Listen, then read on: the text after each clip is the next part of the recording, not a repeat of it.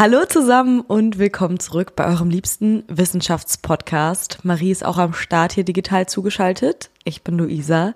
Ja, Marie, wie ist die Stimmung bei dir? Der Sommer ist Der zurück. Sommer ist wieder da. Wuhu. Ich bin äh, ganz Ja. guter Dinge. Man kann sich jetzt auf den äh, Balkon in den Park, ähm, was weiß ich, auf den Bordstein setzen und äh, Behind Science hören. Das ist doch schön. Ja, ich liebe das ja im Sommer, dass man einfach so, du, egal wo du hingehst, es ist irgendwie alles schön. Also es ist so, Ja. wie du sagst, ne, Bordstein, perfekter Ort, um einfach da zu sein und vor sich hin zu vegetieren. Alles wird schöner, genau. Äh, hin zu meditieren Ja. und hin zu Oh. hören. Also ähm, macht es euch auf jeden Fall jetzt richtig schön gemütlich. Äh, muckelig ist es ja schon. Und freut euch auf die neue Behind Ja, Science-Geschichte. und auch wenn ihr Sommerfomo habt oder so und findet, oh, alle gehen zum See, alle trinken irgendwie jeden Tag Aperol und ihr habt eigentlich gar nicht so richtig Bock da drauf, dann ist das vielleicht auch eine gute Gelegenheit, einfach mal zu Hause Ja. zu bleiben und diesen Podcast zu hören. Ja. Das ist nämlich auch voll okay. Wir bieten euch das Alibi. Wer könnte da sauer sein, dass ihr nicht mit zum See fahrt? Also, ähm, wir haben heute eine spannende Folge. Ich muss echt überlegen, weil diese Folge ist auch sehr anspruchsvoll. Ne? Also ich glaube, es wird euer Gehirn anstrengen. Unseres hat es auf jeden Fall angestrengt. Ja, ist ja gar kein Problem hier für die Nee, überhaupt nicht. Das ist ja auch schön. Das ist ja eine schöne, schöne Auseinandersetzung mit Gedanken, die wir hier gleich machen werden. Wir sprechen über einen Mann, der sehr viele Mhm. Widersprüche in sich vereint, der eigentlich sein Leben lang so ein bisschen hin und her gerissen war zwischen seiner wissenschaftlichen Neugierde und der Angst, oh Gott, man kann es wirklich so sagen, eine weltzerstörerische Bombe zu entwickeln. Das Thema hat uns nicht losgelassen mit der Atombombe. Wir haben in Oppenheimer schon darüber gesprochen und wir haben da sehr viel auch so darüber diskutiert und es hat uns beschäftigt und deswegen müssen wir sozusagen jetzt hier das Bild komplett machen. Wir haben eine zweite Person, die mit dieser ganzen Atombombengeschichte sehr, sehr, sehr eng verwoben war, uns vorgenommen. Und zwar geht es heute um Karl Friedrich von Weizsäcker. Behind Science. Geschichten aus der Wissenschaft. Mit Marie Eickhoff und Luisa Pfeifenschneider. Widersprüche, das hast du gerade schon gesagt, sind wirklich das Stichwort im Weizsäckers Leben.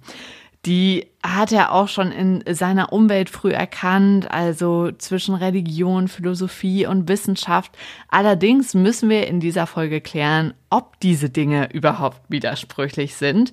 Jedenfalls war Weizsäcker sein Leben lang auf der Suche nach dieser Frage. So, und jetzt starten wir aber mal ganz am Anfang, Genau. vor den Widersprüchen, da wo wir uns eindeutig sicher sind. Ja, dass das so passiert ist. Karl Friedrich von Weizsäcker, das ist ja schon ein wahnsinnig beeindruckender Name, wurde Ende Ja. Juni 1912 in Kiel geboren. Das ist 121 Jahre her. Und in einem Interview hat er mal gesagt, so über die Erinnerungen, die er an seine Kindheit hat, ähm, da liegt so die erste Erinnerung, die er hat im Januar 1915. Das finde ich irgendwie ganz spannend, weil ich auch mal versucht habe, mich an meine erste Kindheitserinnerung zurückzudenken und mir ist da nicht so richtig was eingefallen. Aber er beschreibt das eher so ähm, als ein Gefühl, so ein Grundgefühl. Also er war da zweieinhalb Jahre alt und zwar das Gefühl, es ist Krieg.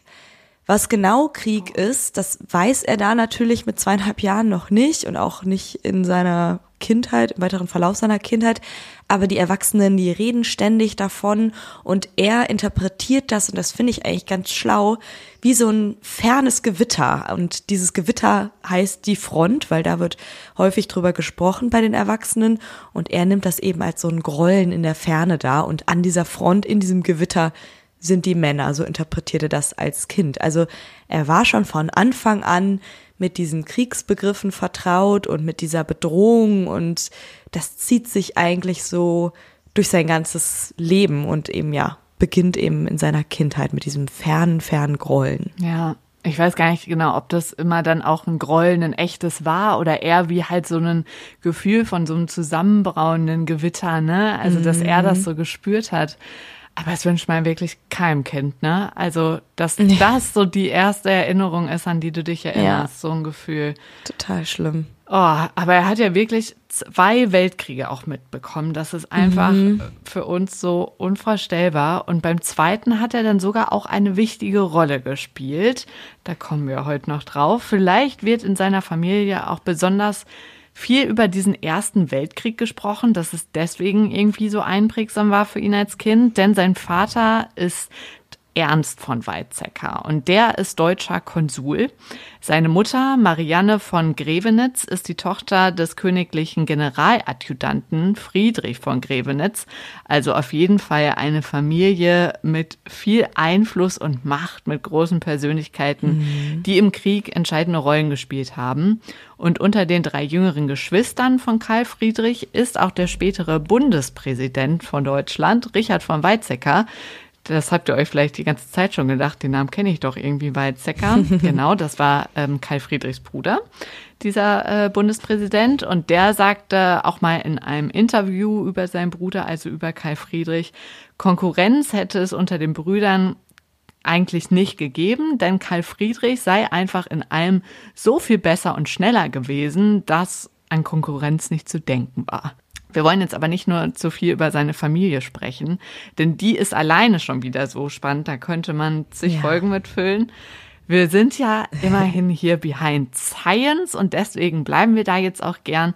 Zur Familie gibt es jede Menge Bücher und Dokus, können wir euch ein paar von verlinken, dann könnt ihr da selber nochmal weiterlesen. Auf jeden Fall, ich bin richtig so in so ein Weizsäcker Rabbit Hole gekommen, weil auch gefühlt alle Enkel sind irgendwelche, haben irgendwelche Berufe, die auf jeden Fall in der Öffentlichkeit stehen, also wirklich sehr, sehr intelligente, sehr gebildete Menschen, die das auch an spätere Generationen sehr stark weitergegeben haben. Also wirklich jedes Leben in dieser Familie Weizsäcker liest sich wie so ein Roman. Ähm, das ist wirklich Wahnsinn. Und es gibt aber auch ein paar, das wollen wir hier nicht verschweigen, paar dunkle Seiten in dieser Familie.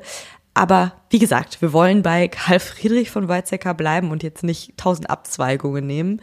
Und er beschrieb sich damals selbst so, also später beschrieb er sich so ähm, über seine Kindheit und wie er war als Kind, so als sehr furchtsames Kind. Also er hatte schon sehr Respekt auch vor dieser Bedrohung, wie wir es ja beschrieben haben, aber auch ein sehr rational denkendes Kind. Also er hatte immer schon irgendwie so einen Plan von Wissenschaft und hat dann auch verschiedene Ideen, was er so werden will. Und das erste finde ich irgendwie richtig süß. Erst wollte er Weltreisender werden. Das ist so eine oh. coole Vorstellung.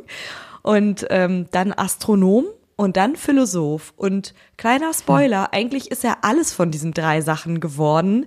Und der Weg dahin Stimmt. war so ein bisschen verworren, aber er hat sich eigentlich all diese Kindheitsberufsträume so ein bisschen erfüllt. Auch Wahnsinn, dass er ja schon so diesen Blick auf das Ganze hatte, ne? Also ich wollte irgendwie Lehrerin ja. werden, weil ich kannte diesen Beruf. Also das hat wurde mir vorgelebt, weil ich war in der Schule und deswegen dachte ich, auch also, Lehrerin ja. wäre doch mhm. cool mhm. oder Tierärztin, das hatte ich irgendwie mal gesehen. Ja. Aber Weltreisender oder Philosoph, also das ist ja wirklich sehr abstrakt, ne? Und das zeichnet sich aber auch in seinem gesamten Denken aus. Also der hat immer schon so dieses große Ganze gesehen und ähm, hat immer schon so Verknüpfungen hergestellt, wo andere vielleicht gar keine Verknüpfungen, Verknüpfungen gesehen haben. Ja. Als Kind. Ja. ja, es ist wirklich Wahnsinn. Und genau, diese schnelle Auffassungsgabe ist ihm geblieben. Er hat sich dann zum zwölften Geburtstag eine drehbare Sternkarte zum Beispiel gewünscht, die man so auf Tag und Stunde einstellen kann. Und da ähm, mit dieser Sternkarte verbindet er ein ganz prägendes Erlebnis. Ähm, er hat dann in seiner Freizeit, in seiner Freizeit Sterne beobachtet und da gibt es eine Nacht insbesondere, die er irgendwie mal so ganz konkret beschrieben hat, wo er verstanden hat, dass hinter diesen Sternen zwar, also hinter diesen leuchtenden Punkten zwar Gaskugeln stecken, also das ist sozusagen sein wissenschaftlicher Blick auf die Dinge, die, die so den Gesetzen der Physik folgen, er sich aber nicht vorstellen kann, dass hinter diesen Gaskugeln nicht irgendwie auch was Göttliches steckt. Und wir haben das ja am Anfang schon gesagt, also er hatte immer so diesen, ich, ich weiß nicht, ob es ein Zwiespalt ist, weil er hat es später dann auch gar nicht mehr so unbedingt als Zwiespalt, Zwiespalt beschrieben. aber er hat immer schon so einen Zusammenhang gesehen zwischen der erklärbaren Physik und diesem Unerklärlichen, diesem Göttlichen. Und das versucht er eigentlich sein Leben lang zu ergründen und kommt da tatsächlich auch so ein bisschen an seine Grenzen, was so das Vorstellbare angeht. Aber das finde ich ganz spannend, dass ein Wissenschaftler eben sich auch mit diesem Göttlichen so auseinandersetzt. Total. Es gibt ja auch so ein paar, die auch irgendwie immer mal wieder sagen, alles auf der Welt ist erklärbar, aber der Urknall, also der Beginn von allem, könnte vielleicht auch doch mit irgendeiner höheren Macht zusammenhängen. Das sind ja also Dinge, die immer mal wieder so rumwabern als Gedanke, auch wenn ich die irgendwie äh, verrückt finde. Mhm. Aber bei Weizsäcker geht's dann auch erstmal noch so ein bisschen rationaler, klassischer weiter, physikalisch in seinem Leben. Die Familie lebt ab 1925 in Kopenhagen und dort begegnet Karl Friedrich einem Mann, der später ein sehr großer Physiker werden sollte, und zwar Werner Heisenberg. Beziehungsweise mhm. eigentlich ist er auch schon zu dem Zeitpunkt ziemlich bekannt in seinem Fach. Im selben Jahr, in dem die beiden sich kennenlernen, gibt Heisenberg nämlich zum Beispiel die erste mathematische Formulierung der Quantenmechanik an. Mhm, ja, also das war auf jeden Fall ein Aufeinandertreffen, ähm, was das Leben von Karl Friedrich eigentlich komplett geprägt hat, so in den Anfängen. Also ähm, ja. da sind zwei sehr, sehr kluge Menschen aufeinander getroffen und der Heisenberg konnte ihn da wirklich auch so ein bisschen beraten. Also sie hatten ja auch einen großen Altersunterschied und er konnte so ein ihn Mentor. da. Ja, er war wirklich wie so ein Mentor, ja, wie so ein vielleicht väterlicher Freund oder so, ähm, der ihn da so ein bisschen in die richtige Richtung gestupst hat.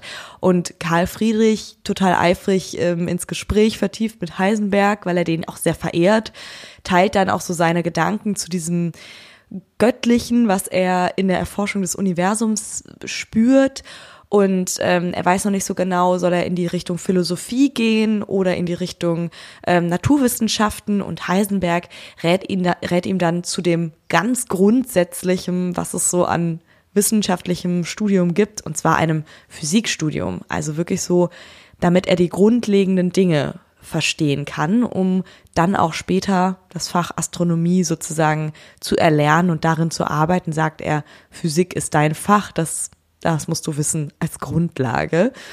Studienberater. Und, genau, ja, Studienberater von damals. Nee, aber er ist dem Rat gefolgt. Ja, er ist dem Rat gefolgt und hat dann verschiedene Stationen, ähm, wo er studiert, in Berlin, in Göttingen, lange Zeit in Leipzig, also das Göttingen, wieder. Göttingen, das spielt auch noch eine wichtige Rolle hier. Ähm, also diese Uni zieht sich gerade so ein bisschen durch unsere letzten Folgen.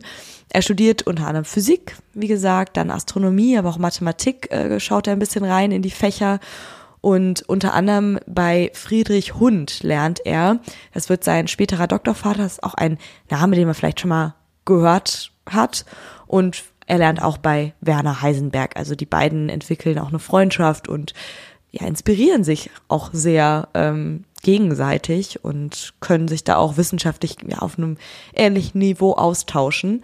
Und auch Niels Bohr lernt er zum Beispiel während seines Studiums kennen. Also hier fallen wieder Namen, auch wenn man nicht genau weiß, Ganz wo großen. die herkommen oder was sie entwickelt haben, die kennt man auf jeden Fall irgendwo her und die haben sich natürlich da wissenschaftlich auch sehr bereichert. Ja, aber es war jetzt nicht nur alles Friede, Freude, der Eierkuchen, denn es bahnt sich auch die nächste Krise an in Karl Friedrichs Leben. Ähm, also nicht nur in seinem Leben, es, die Krise war ein bisschen größer. 1929 bricht die weltweite Wirtschaftskrise aus. Die Arbeitslosigkeit wächst, viele hungern und in dieser Krise kommt dann auch noch Hitler an die Macht. Karl Friedrich ist damals sehr fasziniert von Hitler, aber sein Vater warnt ihn schon ganz früh vor ihm. Außerdem hat Karl Friedrich auch viele jüdische Freunde und deshalb steht er ihm schnell ganz kritisch gegenüber und geht vor allem seiner Forschung nach. Ähm, und geht vor allem seiner Forschung erstmal weiter nach. In der Physik war Weizsäcker anfangs ein Kernphysiker und beschäftigt sich mit der theoretischen Kernphysik, insbesondere mit der Entstehung der Elemente im Universum und den Kernreaktionen in Sternen. Das hatte ihn ja die ganze Zeit schon fasziniert. Und mit mhm. 25 fasst er den Stand des Wissens dann also zu den Atomkernen, den Stand des Wissens zu seiner Zeit zusammen. Ja, also er ist da schon in der Richtung unterwegs, wo wir dann später sozusagen auch hinkommen, nämlich ja dieser Erforschung einer möglichen Atombombe. Da hat er sich sozusagen schon das Grundwissen angeeignet. Anfangs haben seine Forschungen keine politischen Konsequenzen. Das ändert sich 1938, da ändert sich so einiges. Kurz vor Weihnachten bekommt Karl Friedrich von Weizsäcker einen Anruf von Otto Hahn, bei dem er zu der Zeit arbeitet. Und Otto Hahn erzählt ihm dann von seiner neuesten Erkenntnis. Und diese Erkenntnis wird die Welt grundlegend verändern. Otto Hahn und sein Kollege Fritz Strassmann haben nämlich entdeckt, dass der Beschuss von Uran mit Neutronen eine neue Substanz erzeugt, und zwar Barium. Und Otto Hahn spricht da von einem ja so Zerplatzen des Kerns. Er kann das da noch nicht näher definieren, was er da genau entdeckt hat. Die Kernspaltung war also entdeckt und Weizsäcker war einer der ersten, die davon erfuhren, nämlich in diesem Anruf kurz vor Weihnachten. Und er merkt relativ schnell, was das für Konsequenzen haben wird oder realisiert das dann so in den Tagen darauf. Und diese Kernspaltung an sich hat dann erst die Physikerin Lise Meitner so bezeichnet. Also sie hat das dann definieren können. Es war eine befreundete Wissenschaftlerin von Otto Hahn und Fritz Strassmann. Wir haben zu dieser Geschichte ja auch schon in der Oppenheimer Folge ein bisschen was erzählt. Also das ist jetzt sozusagen noch ein Puzzleteil in dieser ganzen Erforschung der Kernspaltung, die ja dann einen ziemlichen Rattenschwanz mit sich gezogen hat ja, mit dieser Erkenntnis, das ist ja, das geht wirklich ja komplett durch die Welt, beginnt ein weltweiter Wettbewerb um den Bau der Atombombe und da mischt auch Karl Friedrich mit. Wie gesagt, der erkennt schon relativ schnell, dass durch den Beschuss mit Neutronen dadurch, dass da wieder neue Neutronen frei werden und eine Kettenreaktion ausgelöst wird, weil immer wieder neue und neue und neue Neutronen frei werden, das Ganze ein extremes Potenzial entwickeln kann und eine extrem große Energie mit, sag ich mal, geringem Aufwand frei wird, dass das die Physikwelt komplett verändern wird und eben auch dieses Potenzial daraus eine Waffe herzustellen, eben eine Bombe. Und ähm, es gibt da einen Moment in einem Interview, wo Weizsäcker das später sozusagen so eingeordnet hat. Da sagt er, dass diese Entdeckung für sämtliche Physiker dieser Welt, soweit sie so etwas haben wie ein Gewissen, das Leben unumkehrbar verändert. Bis heute. Und das finde ich, ja, einen ganz krassen Satz. Ja, unumkehrbar. Er teilt mhm. diesen Gedanken dann auch mit seinem damaligen Mitbewohner. Das ist noch sein alter Jugendfreund, Georg Picht. Die beiden wohnen zusammen in Berlin und Georg ist Philosoph. Also der ist jetzt nicht so naturwissenschaftlich unterwegs wie, unterwegs wie Kai Friedrich. Die beiden sprechen dann aber eine ganze Nacht lang in der WG-Küche über diese Gedanken, über den möglichen Bau einer Bombe, die dann wahrscheinlich in Sekunden die ganze Bevölkerung auslöschen könnte. Und Georg kommt zu dem Schluss, dass sie die politische Institution des Krieges abschaffen muss, wenn die Menschheit überleben will. Also die mhm. einzige Lösung, die sie da jetzt sehen am Ende, und das ist schon ziemlich krass. Also sind so richtig diepe WG-Küchengespräche, die wir zum Glück äh, nie führen mhm. mussten. Aber boah, schon richtig krass, sich das vorzustellen, was die da bequatscht haben. Ja. Und ich meine, natürlich haben sie das da aus einem ganz, ganz konkreten Anlass besprochen, aber im Grunde ist diese Bedrohung immer noch da, ja. ne? Also das ist ja immer noch was, was man in der WG-Küche oder wo auch immer diskutieren ja, ich glaub, könnte. Weil Und sie das halt auch so weit gesehen haben, also dass sie quasi verstanden haben, ja. es wird nicht aufhören, war dann diese Konsequenz, wir müssen, mhm. müssten eigentlich irgendwie das schaffen, den Krieg ganz abzuschaffen. Ja. Ja, und das ist eigentlich auch so das, was sich dann auch später durch Weizsäckers Leben zieht, dass er eigentlich immer für den Weltfrieden auch eingetreten ist, ähm, weil er das schon sehr gut überschauen konnte. Aber ja, davor gab es noch einige andere äh, Erlebnisse, aber ich musste bei diesem WG-Abend, diesem Setting auch ein bisschen dran denken, so, ne, worüber wir so diskutiert haben. Klar hat man vielleicht auch mal über sowas gesprochen, aber wir waren ja niemals so nah dran.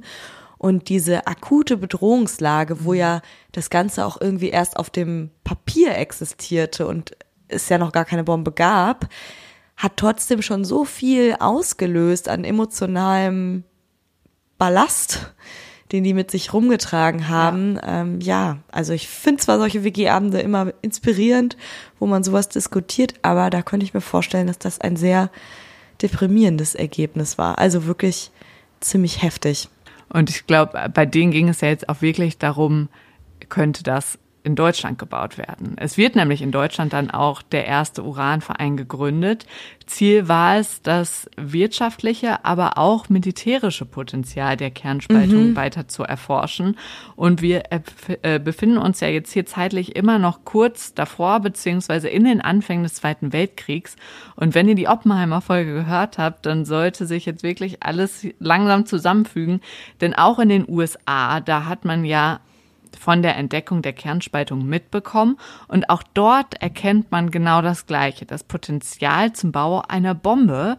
Und es wird dann relativ schnell ein Projekt ähm, gegründet, das geheime Manhattan Project, Darüber erfahrt ihr, also alles, was ihr darüber wissen muss, erfahrt ihr in einer anderen Folge. Aber bei dem soll dann wirklich diese erste Atombombe gebaut werden, denn die USA wollen natürlich schneller sein als die Deutschen. Und jetzt erzählen wir euch aber hier in dieser Folge die andere Seite der Geschichte, die deutsche Perspektive, und die hängt sehr eng mit Weizsäcker zusammen, wie ihr vielleicht jetzt schon inzwischen vermutet habt. genau, mit Weizsäcker und vielen anderen klugen Köpfen, ähm, wo wir ja auch schon einige Namen hier genannt haben. Und bei dem deutschen Uranprojekt geht es erstmal ähm, nur um den Bau einer Uranmaschine. Also die waren da weniger so direkt angefixt, diese Bombe zu bauen, sondern es ging erstmal darum, diesen grundsätzlichen Prozess zu verstehen. Und relativ schnell ähm, ging es dann auch darum, einen Reaktor zu bauen. Das könnte man zum Beispiel dann auch nutzen, um Energie damit zu erzeugen. Aber es war auch klar, dass daraus irgendwann eine Atombombe gebaut werden könnte. Man ist damit jetzt nicht so direkt eingestiegen, aber ähm, das war schon allen auch klar oder wurde allen klar gemacht, dass das am Ende dieser Entwicklung stehen könnte. Und Weizsäcker tritt diesem Uranverein bei, beziehungsweise er wird erstmal vom Militärdienst freigestellt und das ist natürlich ein Vorzug, wenn man dann nicht ja, zum Militärdienst antreten mhm. muss, sondern da eben der Forschung nachgehen kann. Deswegen hatte das ein Pro-Argument auf dieser Seite. Und natürlich war er auch einfach total neugierig, was da aus diesem Projekt wird. Und er überredet dann auch noch Heisenberg, diesem Projekt beizutreten. Die beiden stehen sich ja sehr nahe. Bei Otto Hahn versucht es auch. Der lehnt allerdings ab und sagt wohl, wenn aus meiner Arbeit Hitler eine Atombombe bekommt, dann bringe ich mich um. Also er will auf gar keinen Fall dazu beitragen, dass Hitler diese Atombombe in die Finger kriegt und damit noch mehr Unheil anrichten kann. Deswegen tritt er dem Projekt nicht bei. Aber viele andere Wissenschaftler machen mit. Wie gesagt, es hatte den großen Vorzug, dass die nicht in den Krieg mussten.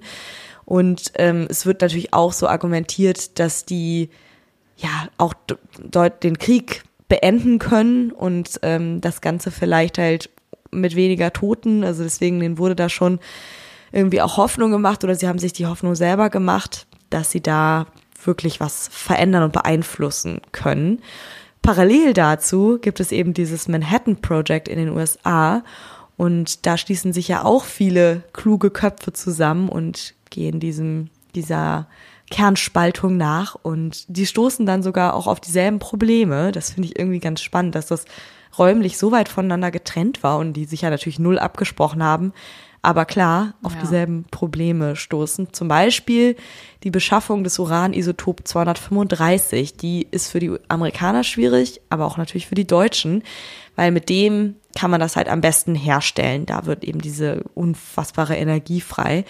Und deshalb kommen auch sie auf die Idee, stattdessen Plutonium zu nehmen. Also das funktioniert ähnlich und ist leichter zu beschaffen. Ja, irgendwie total ärgerlich, ne? Dass sie so diese gleichen Probleme hatten, aber durch die große Distanz sich nicht so direkt austauschen konnten und ja auch mm. diese Projekte liefen ja alle ähm, ziemlich heimlich, zumindest das Manhattan Project. Also das, ja, das war halt auch gar nicht erlaubt, da jetzt irgendwas auszutauschen. Es ging ja auch wirklich um den laufenden Sie wussten Krieg. ja gar nicht, ja, wussten sie wussten ja gar nicht voneinander, genau. dass überhaupt daran geforscht Das wird. ist halt ne? jetzt- also es gab ja nicht mal die Vermutung. Ja, das ist jetzt also nur die Vermutung gab so unsere Perspektive, dass wir uns denken, oh meine Güte, das ist jetzt aber auch umständlich, dass sie das alle parallel durchmachen mussten. Also jeder macht erstmal so sein eigenes Ding. Ja, total. Und das ist natürlich auch das, was irgendwie toll ist an der Globalisierung, dass es da Austausch gibt. Natürlich ist das jetzt so ja, ein schwieriges Thema, weil wir wollen eigentlich alle nicht, dass dieses Monster da erschaffen wird.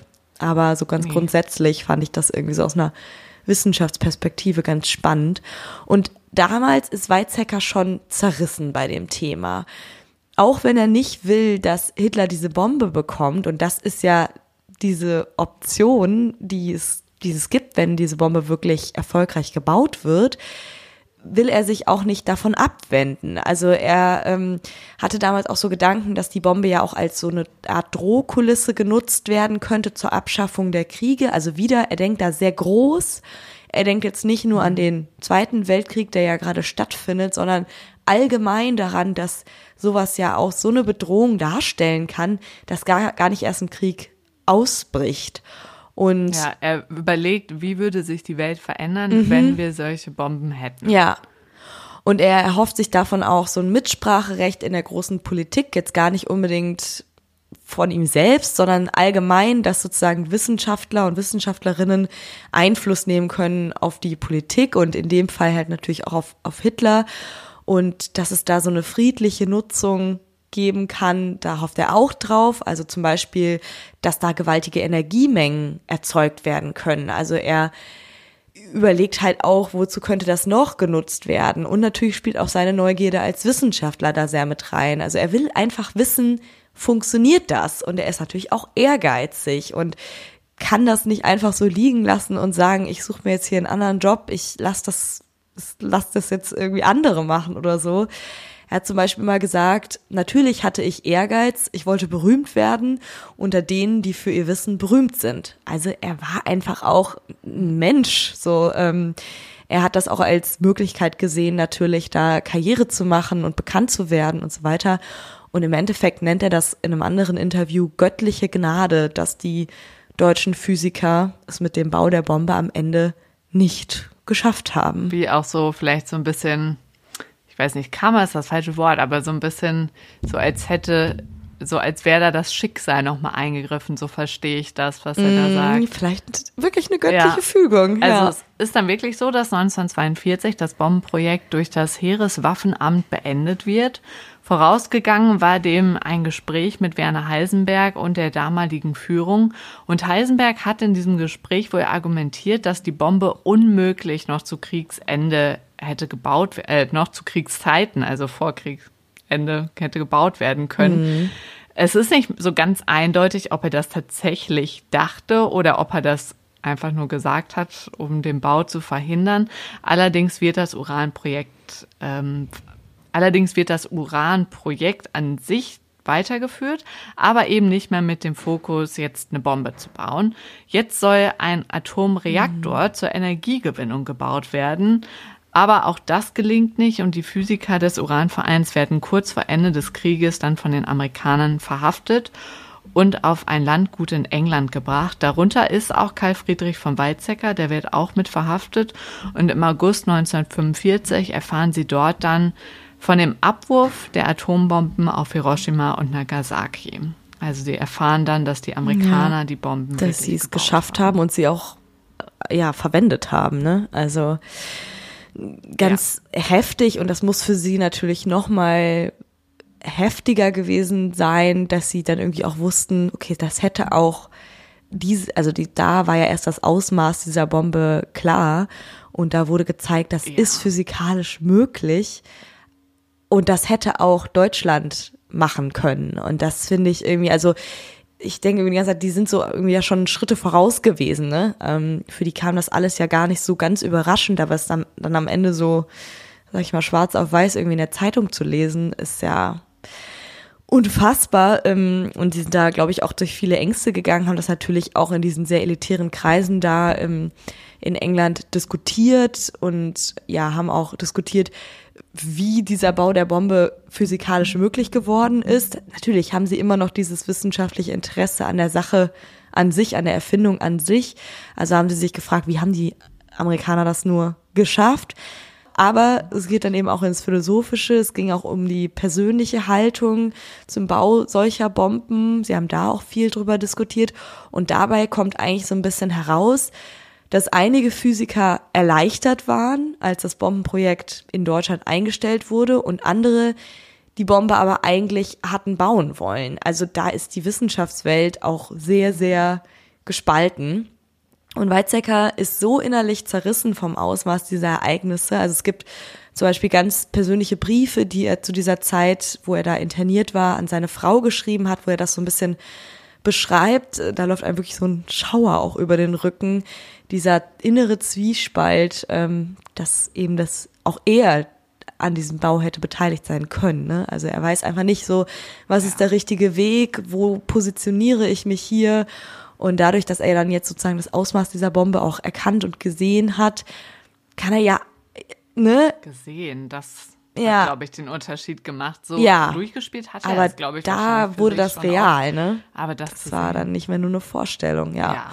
Und dieses Gefühl begleitet ihn eben sein Leben lang. Ähm, er geht dann nach Ende des Krieges erst nach Göttingen an die Uni und später nach Hamburg und immer quält ihn eigentlich dieses Gefühl, dass der Weltfrieden noch in sehr weiter Ferne liegt, beziehungsweise jetzt eigentlich fast in noch weitere Ferne gerückt ist durch dieses Massen, diese Massenvernichtungswaffe. Und da macht er sich sehr, sehr große Sorgen. Ja, der Krieg ist äh, lange nicht abgeschafft, auch wenn er dann mhm. erstmal in Deutschland beendet ist. Gleichzeitig steigt er in Hamburg immer mehr in die Philosophie ein und erweitert damit seinen Blick.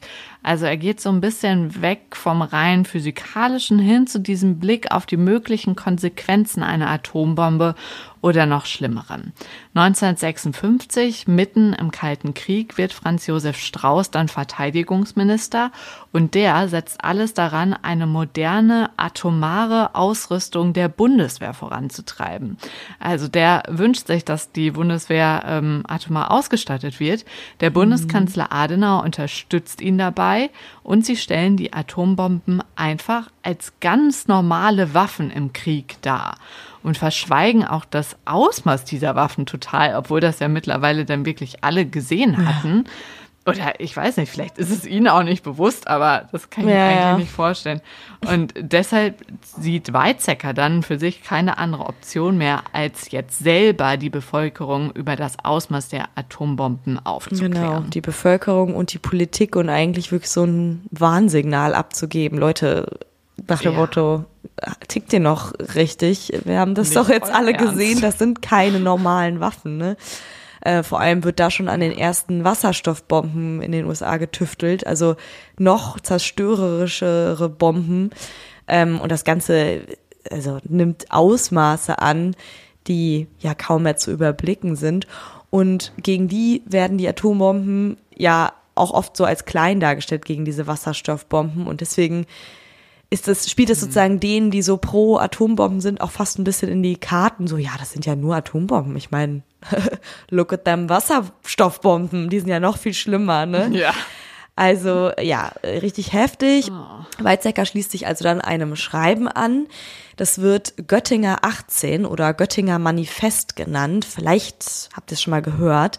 Göttingen kommt darin vor, weil viele dieser Wissenschaftler, NaturwissenschaftlerInnen, die das unterschreiben, in Göttingen studiert haben oder eine Zeit in Göttingen verbracht haben und 18, wer hätte es gedacht, weil es 18 Personen waren, die das unterzeichnet haben, die ähm, aus der Bundesrepublik Deutschland kommen, darunter Otto Hahn, Max Born, Werner Heisenberg, Karl Friedrich von Weizsäcker und viele, viele weitere Namen, die sehr, sehr groß sind und die auch Einfluss hatten und denen auch geglaubt wurde, so ganz grundsätzlich.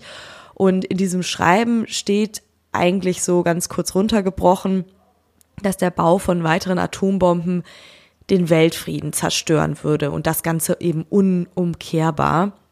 Und das Göttinger Manifest ruft eben dann dazu auf, dass der Weltfrieden nur erhalten bleiben kann, wenn alle Länder auf den Bau weiterer Atombomben verzichten. Also nach dem Motto ganz oder gar nicht. Und diese 18 Wissenschaftler betonen darin auch, dass sie sich nicht am Bau von Bomben beteiligen würden. Und das ist natürlich schon etwas, was die Politik auch ernst nehmen muss, weil selbst wenn sie, wenn sie wollten, sie brauchen ja die, die wissenschaftliche Expertise und nach dem Krieg sind natürlich einfach auch viele junge Menschen gefallen.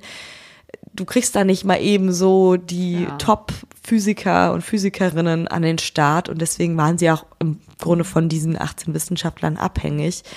Egon Bahr war Politiker zu der Zeit und es gibt Interviews mit ihm, wo er auch über ähm, Karl Friedrich von Weizsäcker so ein bisschen spricht. Und er sagt, dass dieses Schreiben, diese ähm, Göttinger 18, eigentlich so ein bisschen unnötig war, weil sich die Siegermächte eh schon einig waren, dass Deutschland niemals in den Besitz von Atomwaffen kommen dürfte. Also ähm, es ging ja in diesem Schreiben vor allem darum, dass Deutschland keine Atombomben bauen will, Natürlich ging der Appell auch raus in die Welt. Aber ja, Egon Bahr, dieser Politiker, sagt eben, dass es eigentlich so ein bisschen egal war, ob jetzt Deutschland gesagt hat, wir, wir wollen keine Atombomben, weil sich eh die ganze Weltgemeinschaft dagegen aufgestellt hat, dass sie Atombomben in die Finger bekommen. Ja, trotzdem war es nicht unnötig, sie schreiben. Das können wir auf jeden Fall so sagen. Denn es hat eine Auswirkung mhm. auf den Umgang mit Atomwaffen. Es geht nämlich noch weiter, diese ganze Diskussion um Atomwaffen als ausländische Atomwaffen in Deutschland dann stationiert werden sollen. Das ist dann auch der Moment, wo viele Studierende auf die Straße gehen. Sie demonstrieren. Es entsteht dieser Slogan Atomkraft, nein, danke, kennt ihr bestimmt. Und parallel dazu entsteht in mhm. Deutschland ja dann auch noch andere Dinge, die äh, jetzt einem nicht unbedingt ein besseres Gefühl geben. Die Mauer wird gebaut, die Kuba-Krise zwischen den USA und der damaligen Sowjetunion bricht aus. Es herrscht wieder wirklich Angst im Land, Angst vor einem neuen Krieg, vor einem dritten Weltkrieg. Oh mein mhm. Gott, es wäre einfach auch wirklich der dritte gewesen, den Weizsäcker erlebt hätte. Ja, boah, wirklich. Boah. Und ich glaube, das war so eine heftige Bedrohungslage. Also auf der anderen Seite ist halt natürlich dieser Aufbruch und Krieg ist vorbei und dann aber sofort schon wieder an herannahender Krieg, also schon wieder dieses Grollen in der Ferne. Ja. Das das stelle ich mir ganz furchtbar vor. Das äh, finde ich sind so Gedanken. Oh, die ich mir irgendwie gar nicht. Ja, gar und nicht auch wie verrückt so, kann. man beschließt gerade, okay, in Deutschland, die sollen keine eigenen Atomwaffen haben. Ah ja, dann stationieren mhm. wir da mal unsere so. Mhm, weg damit. Cool. Ja, also es ist wirklich, ja, sehr, sehr heftig. Und 1963 hält Weizsäcker in dem Zusammenhang eine sehr bekannte Rede, in der er auch einen neuen Begriff prägt er bekommt den Friedenspreis des deutschen Buchhandels überreicht. Also das ist sozusagen der Anlass für diese Rede und fordert dazu mehr Weltinnenpolitik auf. Das ist dieser Begriff, der von ihm geprägt wurde oder den er eigentlich erfunden hat. Ich habe gerade kurz überlegt, ob du irgendein Wort gegendert hättest, aber es ist einfach Ach so. Politik gemeint. Weltinnenpolitik. Weltinnenpolitik. Statt und, außen, ja. Innen. Genau. Und damit ist unter anderem gemeint, dass die Weltgemeinschaft anerkennen muss, dass diese zerstörerische Kraft der Atombomben so gewaltig ist, dass eine kriegerische Auseinandersetzung keine Option sein kann. Also, dass das, das ist ja eigentlich so ein bisschen dieses Szenario, was wir in der WG-Küche jetzt gerade ja. schon erzählt haben, ne? Ähm, also, dass es einfach ausgeschlossen ist, dass das nochmal passiert, weil keiner da aus, als Sieger herausgehen würde. Ne? Und das schließt er eben in diesem, in dieser Rede, die sehr bekannt ist, ähm, komplett aus. Und jetzt wird es ein bisschen philosophisch. Egon Bahr, der Politiker, der da eben sehr viele Interviews gegeben hat, auch zu Weizsäcker, hat das so eingeordnet.